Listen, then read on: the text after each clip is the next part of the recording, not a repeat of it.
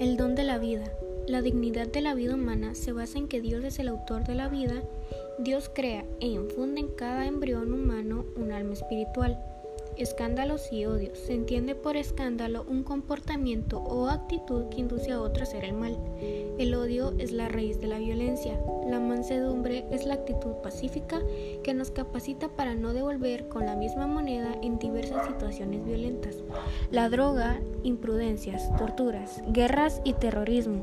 La droga es también un pecado contra el quinto mandamiento porque tenta en contra de la propia salud.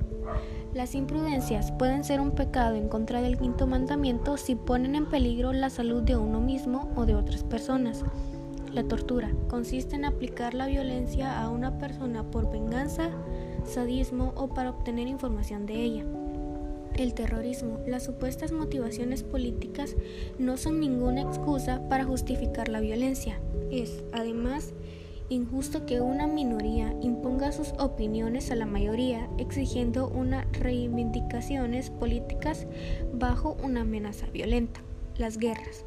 Toda persona y todo gobernante está obligado a evitar por todos los medios el recurso a la guerra.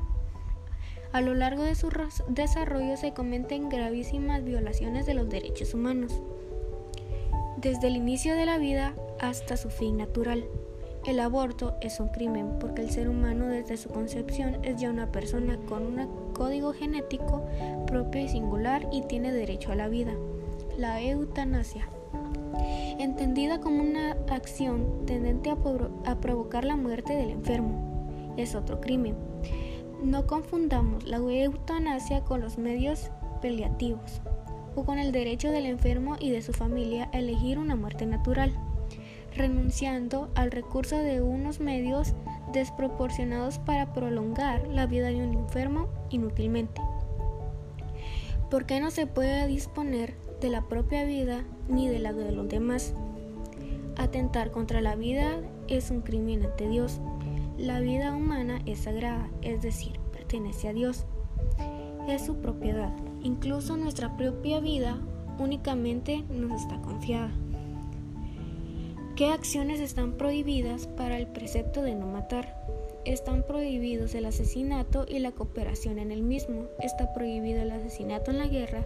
Está prohibido el aborto de un ser humano desde su concepción. Están prohibidos el suicidio, la automutilación y la autodestrucción. También está prohibida la eutanasia, es decir, poner fin a la vida de personas disminuidas, enfermas o moribundas. ¿Por qué se opone la Iglesia a la pena de muerte? La Iglesia es contraria a la pena de muerte porque es tan cruel como innecesaria.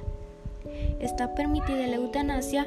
La eutanasia es sentido propio, es decir, toda acción u omisión es por su naturaleza e intención eh, y en la intención causa la muerte con el fin de eliminar cualquier dolor. Constituye siempre un homicidio, gravemente contrario a lo de la ley de Dios. Se puede investigar con embriones vivos o con células madre embrionarias. Considerar a los embriones material biológico, producirlos y consumir sus células madre para fines de investigación es absolutamente inmoral y está dentro de la prohibición de matar. Como mi conclusión personal, yo estoy en desacuerdo con varios aspectos de este tema en particular, pero a favor con algunos.